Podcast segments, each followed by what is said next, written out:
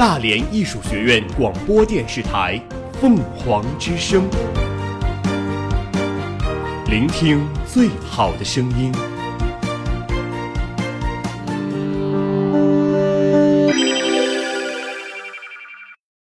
今日天气，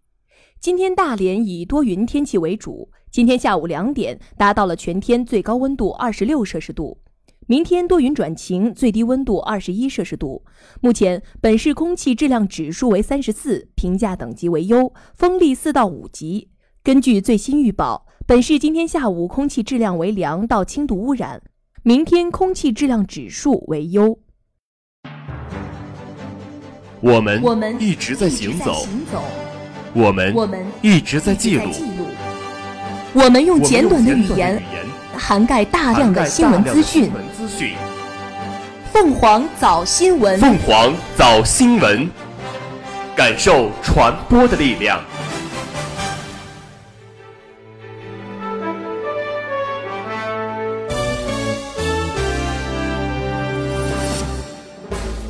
各位听众，早上好！今天是九月四号，星期一，农历七月十四。欢迎收听今天的凤凰早新闻。首先，请听今天的新闻快讯。凤凰早国际，欧盟统计局发布的预估数据显示，欧元区八月份年化通胀率为百分之一点五，为近四个月以来的最高水平。德国联邦劳工局公布的数据显示，经季节调整后，德国八月份失业率为百分之五点七，与前三个月持平，继续保持在历史低位。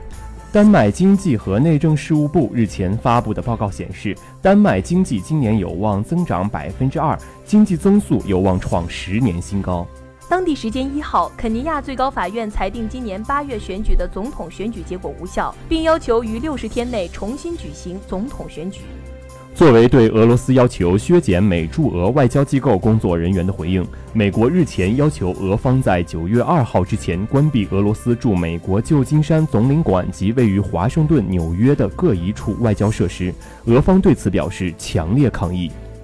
俄罗斯总统普京二号表示，朝鲜半岛问题应该通过对话而不是施压解决。韩国总统府官员二号澄清说，韩国并未考虑再次在其境内部署美国战术核武器。有关韩国国防部长关颂勇武提及可能部署战术核武的报道并不属实。美国八月份制造业 PMI 从前月的五十六点三升至五十八点八，为二零一一年四月以来最高水平。俄罗斯外交部发言人日前表示，美国对俄驻美外交机构的观察行为再次为双方开展对话制造困难，破坏了双方的合作机会。俄方对此表示强烈抗议。今年第二季度，巴西 GDP 为一万六千三百九十亿雷亚尔，比前一季度增长百分之二，实现连续两个季度环比增长。今年第二季度，希腊 GDP 比去年同期增长百分之零点八，比前一季度增长百分之零点五。经过多年谈判，乌克兰同欧盟联系国协定一号起正式生效，乌克兰同欧盟一体化进程取得历史性突破。凤凰早国内，国防部回应中国首艘国产航母带病服役，表示中国首艘国产航母按计划稳步进行，目前正在进行系统设备调试和西装施工，并将全面开展技博试验。外交部回应国家主席习近平与印度总理莫迪是否将在金砖会议会晤，表示在多边会议期间安排双边见面是惯例。中方作为东道国，只要时间允许，都会做出妥善安排。国务院总理李克强近日在北京人民大会堂会见塔吉克斯坦总统拉赫蒙，表示中方支持塔吉克斯坦走符合本国国情的发展道路，愿深化双方政治互信。近期，福远渔冷999号中国渔船被厄瓜多尔扣押。对此，驻厄瓜多尔大使王玉林在接受厄瓜多尔国家通讯社安第斯通讯社的采访时表示，这艘船不存在非法捕捞行为。教育部发言人旭梅近日在新闻发布会上透露，教育部最近印发《二零一八年全国硕士研究生招生工作的管理规定》，公布了二零一八年硕士研究生考试的招生政策，并确定二零一八年全国硕士研究生考试的初试时间是二零一七年的十二月二十三号到二十五号。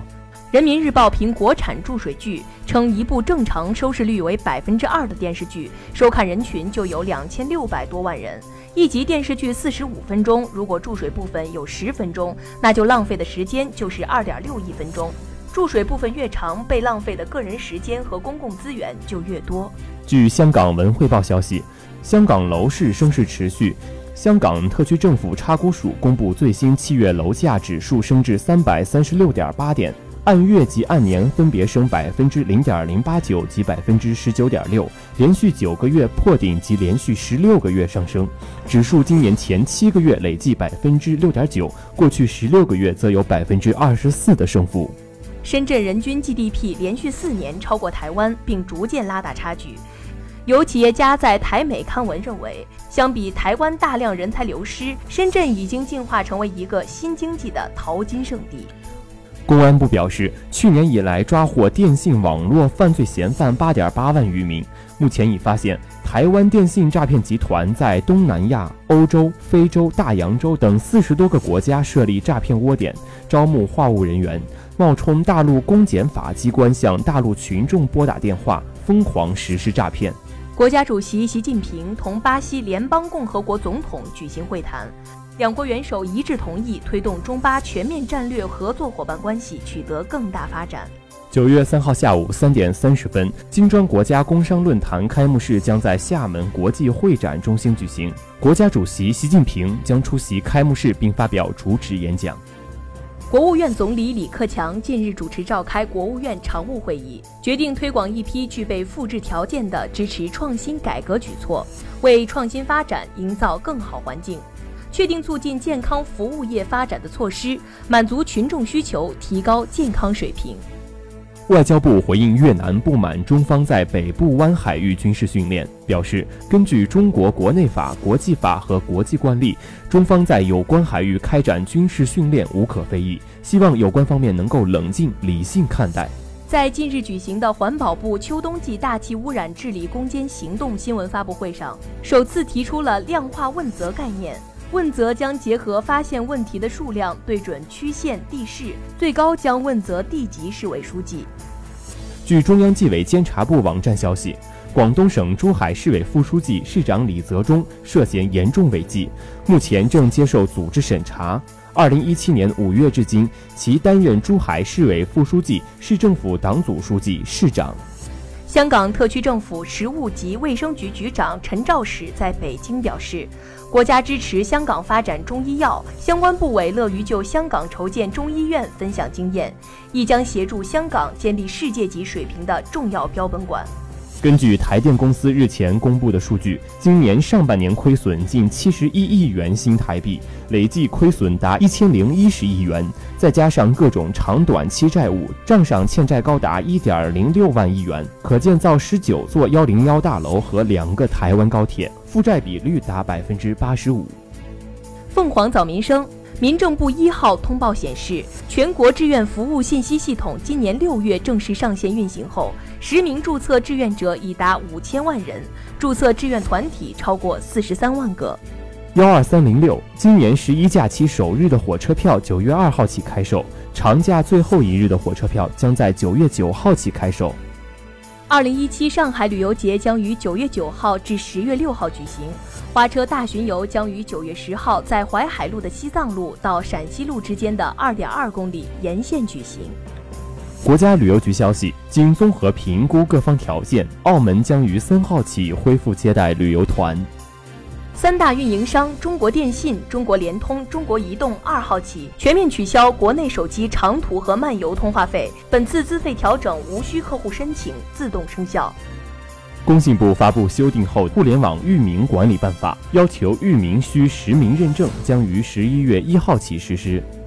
重庆发布公立医院综合改革方案，九号起将全面推开公立医院综合改革，全部取消药品加成。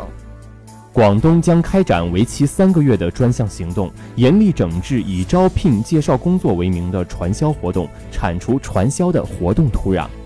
江西将开展简政便民行动，全面清理各类证明和盖章环节，能减则减，应减必减，最大限度减少办证材料。北京目前已有二十四座地铁站实现手机购票、线下取票。预计明年北京全市地铁可实现扫二维码进站，无需再换取纸质单程票。凤凰早天下，十二强赛，日本主场二比零澳大利亚提前一轮杀入世界杯。国足赢球拯救韩国，韩媒表示中国男足比韩国争气。全运男乒团体，上海三比零完胜四川夺冠。女乒团体四川历史首次夺冠。第十三届全运会乒乓球男团决赛昨晚打响，上海男乒总比分三比零大胜四川男乒，斩获全运会乒乓球男团金牌。此外，由何伟、刘浩聪、刘星宇、肖叶卫组成的上海队上演大逆转，四十五比四十二战胜辽宁队，获得击剑男子佩剑团体金牌。CBA 官方昨天公布2017到2018赛季常规赛赛程，联赛将于下月21号正式打响。首场比赛在卫冕冠军新疆队和吉林队之间进行。第十九届上海国际艺术节昨天率先发布三场演出内容，澳大利亚悉尼舞蹈团的创意舞蹈作品《反向》即将亮相。凤凰早校园，九月一号，我校武训道开展大艺实践教学公开课第三讲，我院学生与王贤俊董事长面对面交流，各类代表向董事长提出问题，董事长一一作出解答。九月一号下午，日本友好协会的古贺克己先生来到我校进行参观。王贤俊董事长亲自接待，双方互送礼物，并讲述新思路的创作过程。之后到达管弦乐团排练厅，艺术总监高大林携交响乐团演奏新思路片段，得到了日本来时的一致好评。为了迎接播音主持新生，传媒学院将在九月四号早上在武训道一号演播厅进行二零一七播音专业新生与各专业教师见面会。二零一七级新生军训之后，同学们即将回归课堂进行专业学习。其中，传媒学院播音主持新生也将在五号开始进行成功训练。大连艺术学院广播电视台在学院党委的领导下，为进一步推动我院广播电视台的工作发展，加强组织建设，二零一七年广播电视台纳新面向大连艺术学院全院各专业学生采取公开竞聘方式进行。截止时间为九月七号中午十二点整。九月二号下午，王贤俊董事长携学院各个领导来到新丝路舞蹈排练厅莅临现场进行指导，并对舞蹈学院二零一七届新生进行了新丝路演员的选拔，给同学们提供了要求与鼓励，并表达了对同学们的深深期待。凤凰之声讯。九月一号下午，在我校武训道演播厅召开了大型剧目《新思路》访谈董事长大义实践教学公开课第三讲。王贤俊董事长亲临现场，与同学们进行面对面交流。访谈开始前，首先播放了一段短片，向大家讲述了新思路目前的进展情况以及结合实践教学的具体内容。董事长在公开课之后接受了我台记者的独家采访。董事长指出。参与到新思路的实践教学当中，可以提高学生们的真实本领。新思路作为这个大连艺术学院，在这个中国世界倡演、中国国家战略大前提下，它表述的是新的一带一路呃国家战略。那么它的创作初衷就是要体现。中国现代大学啊，应该给学生什么样的这个国家战略思想？也希望能培养出这个新的一带一路这个更适合的这个人才和这个发展这个战略思想，这个使他们在自己未来的人生路上能把这个主题作为创业创新。啊，这个就业一个主题思想指导个人人生，对大一来说也是一个发展平台。它主要要为大一的三个一切做好这个发展平台，这个为学生这个学习，为这个学院教学，为学院发展要提供这个更高的高度，让广大学生。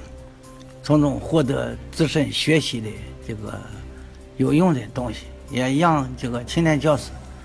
在整个过程当中提升自己这个政治高度和他这个学术这个理论上啊，这个专业这个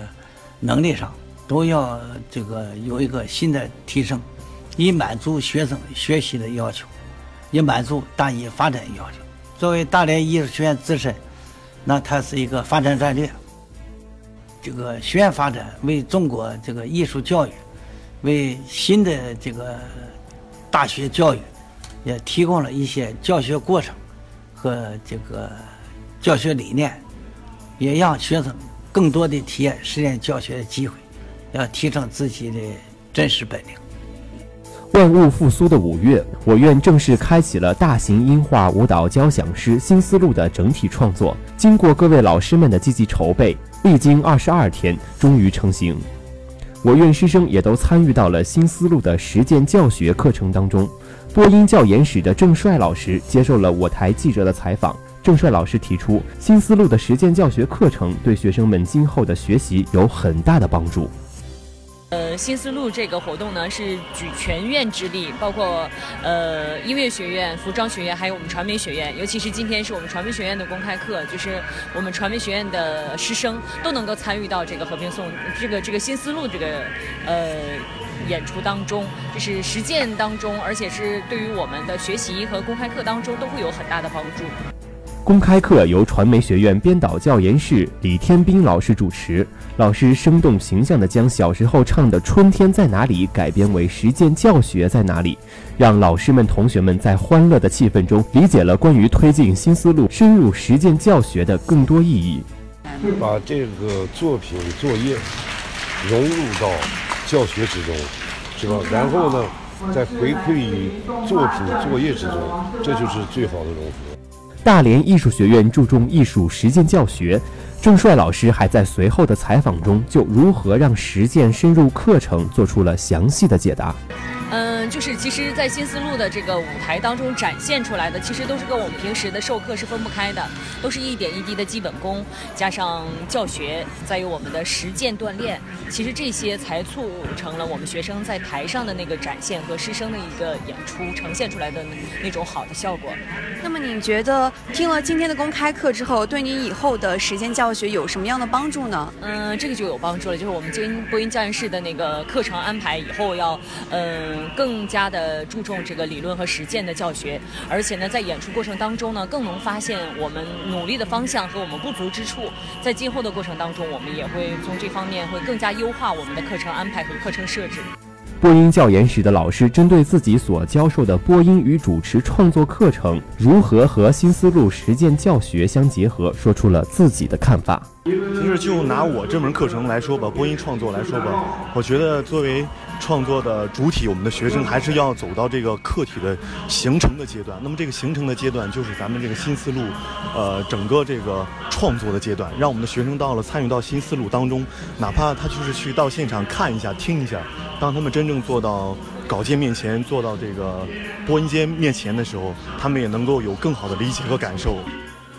这次公开课以分院到教研室再到专业，以三维一体的模式展开讲解。李天斌老师指出，新思路开展不仅是为了积极响应国家“一带一路”的号召，而且是向社会展示我们大连艺术学院的风采，同时还是大艺的创新举措、创新教学。劳动纪律做平台，三杆大旗舞起来。李天斌老师用这句生动形象的话语概括了新思路的实践教学工作。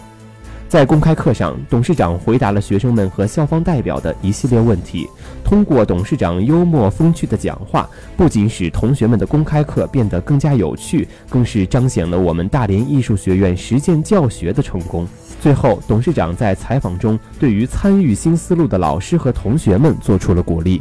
呃，当然，我认为这些老师和同学们通过自己创作，通过自己参与。通过自己这个实际工作的贡献，我想这个对他们专业上，是吧？对自己科研上，对自己这个学术发展上，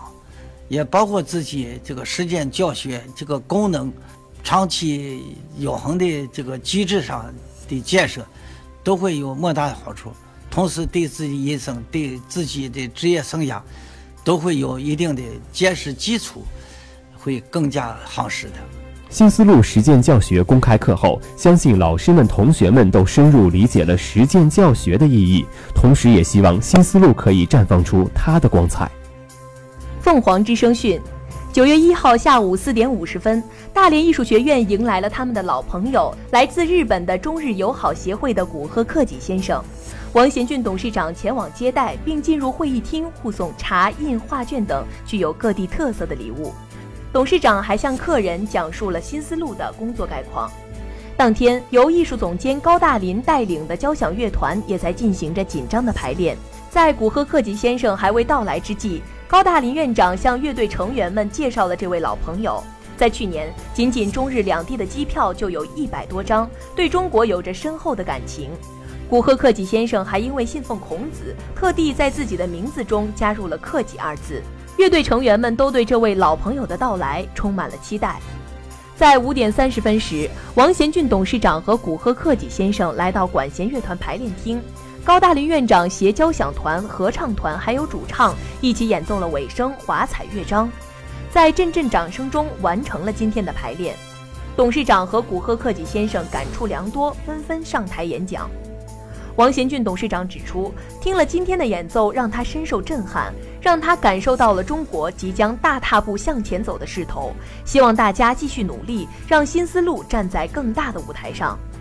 同时，古贺克己先生也上台发表了讲话。他说：“今天一进会场就看到了欢迎老朋友古贺克己先生，觉得非常感动。”曾经的《鹰之魂》《和平颂》都让他深受震撼，而看到了今天的排练，又有了全新的感觉，期待着大家更加精彩的演出。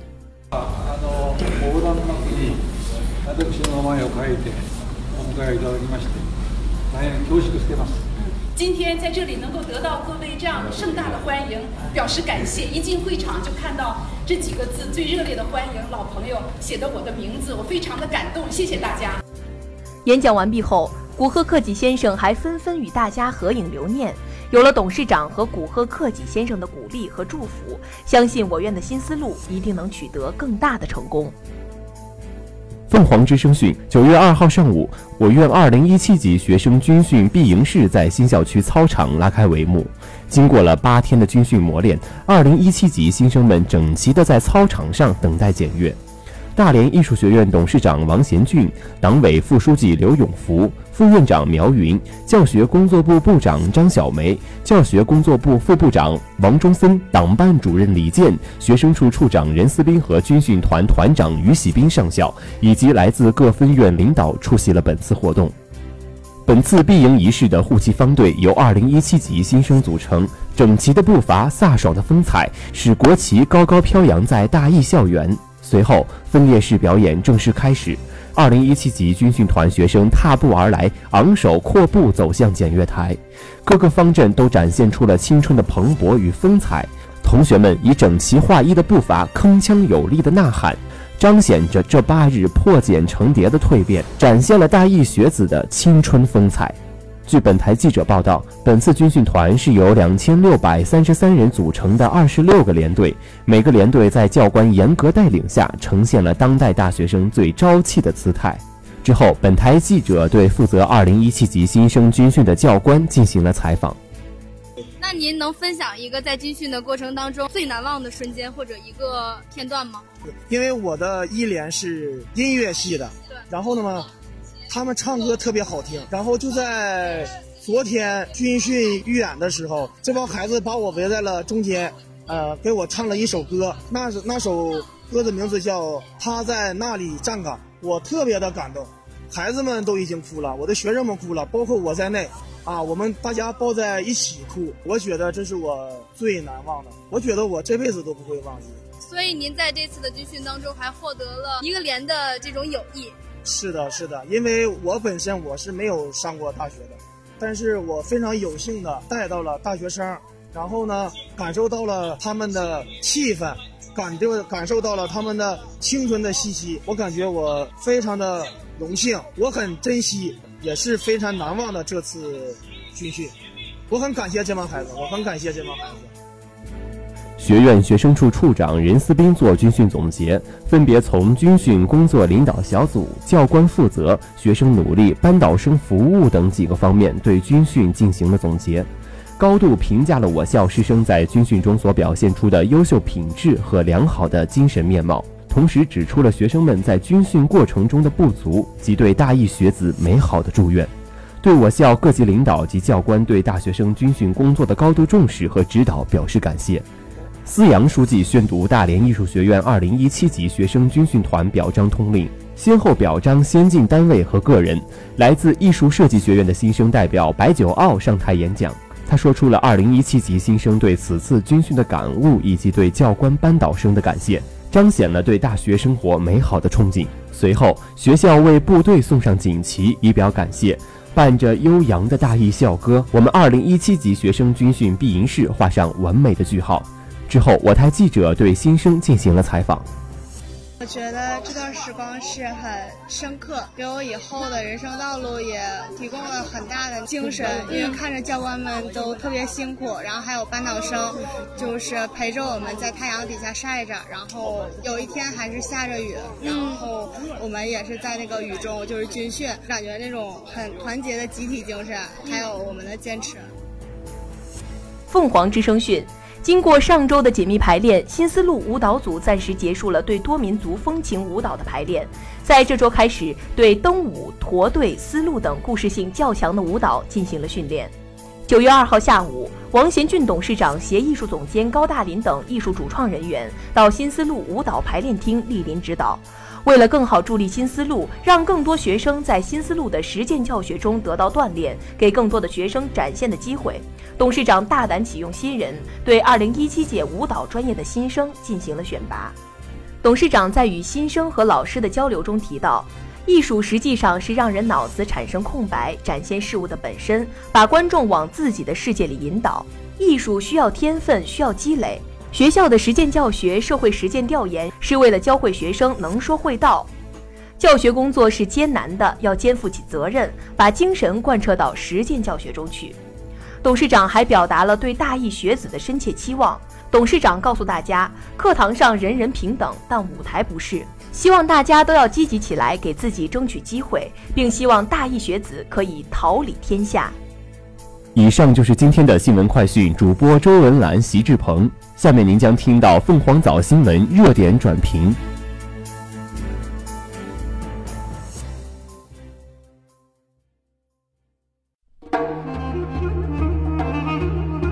共筑丝路情韵，实现大义梦想。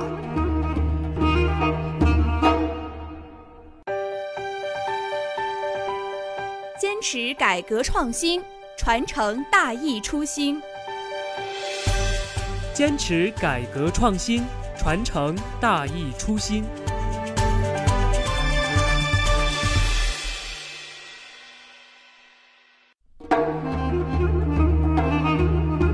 共筑丝路情韵，实现大义梦想。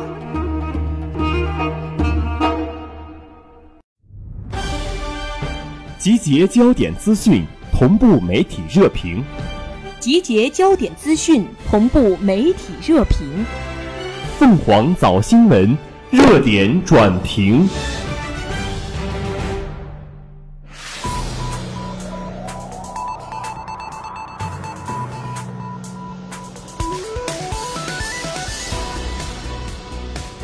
各位早上好，欢迎收听今天的热点转评。熊孩子飞机上闹事，全家被美国驱逐出境。孩子缺的教养，总有一天会狠狠地报复在你的身上。就在前不久呢，一对中国的夫妻带着自己六岁的儿子前往美国洛杉矶度假。这本来呢是一件特别高兴的事儿啊，没想到到最后假没有度成，一家三口携手登上了各大新闻。原来呢，一家三口上了飞机之后啊，父亲带着孩子和一位日本的华裔小哥坐在了一侧，孩子呢紧紧地挨着小哥。母亲则坐在了另一侧，但是从飞机起飞之后，孩子对于小哥的骚扰便一刻都没有停过，不仅坐立不安，而且叽叽喳喳；不仅叽叽喳喳，而且上蹿下跳；不仅上蹿下跳，而且呢还对小哥拳打脚踢。小哥经过了几轮深呼吸和冷静包容之后，礼貌地请求孩子的父亲能否管教一下孩子，但是呢，却被孩子的父亲给无视掉了。先礼不成，那就只能后兵了。于是呢，这位小哥在深沉地坐了三个小时的人肉沙发之后，终于忍无可忍，大骂了这对熊孩子的熊家长。没想到的是，熊家长的反应比沙包小哥还激烈。熊爸爸隔着中间自己六岁的儿子，掐住小哥的脖子扭打起来，直到乘务员将两人分开，并且呢，把这对父子的座位换到了前排。事情呢到此为止，也不过就是一个见怪不怪的熊孩子以及熊父母的基础案例。这样的事情呢，相信大家都没少见。但是呢，我们没有见过的却是，飞机落地后迎接熊孩子一家的庞大阵容。等在飞机出口的执法人员包括 FBI 以及机场的安保、边防安全等二十多名执法人员。也就是说呢，这一次的执法人员阵容抓一个国家级的罪犯都绰绰有余了。原来呀，早在飞机上发生了肢体冲突之后呢，机组人员就将该情况以威胁全机乘客的生命安全为由，通报给了洛杉矶国际机场的工作人员。随后呢，机场的工作人员立即将此情况通报给了 FBI。飞机抵达了洛杉矶之后呀，所有的乘客被要求不得离开座位。直到熊孩子一家和日籍的华裔小哥被警察带走。咱们都知道啊，在家里从来就不伤大雅的孩子调皮，出门在外总是不缺陌生人替不作为的家长出手。在国内早就屡见不鲜的熊孩子琐事，出了国门转眼就成了机场的要案。经过了调查之后，因为熊孩子的父亲率先动手打人，美国海关以故意伤害罪拒绝熊孩子一家入境。并且于次日凌晨遣返了一家三口。人们往往容易原谅孩子，是因为小孩子体质脆弱、情绪敏感而造成的哭闹，但是呢，却很难容忍一个在公共场合一个半大的孩子不停的吵嚷、打闹、上蹿下跳，甚至呢是对陌生人拳脚相加。前者呢是孩子的天性，后者却是家长的不加引导或制止导致的教养缺失。每一个熊孩子背后。大多呢都站着一个熊家长。如果说熊孩子是一滩污水，那么毋庸置疑的，熊家长就是污水源了。今天的凤凰早新闻播送完了，感谢您的收听。在蜻蜓 FM 上搜索“大连艺术学院”，可以同步收听我们的节目。我们下期节目再见。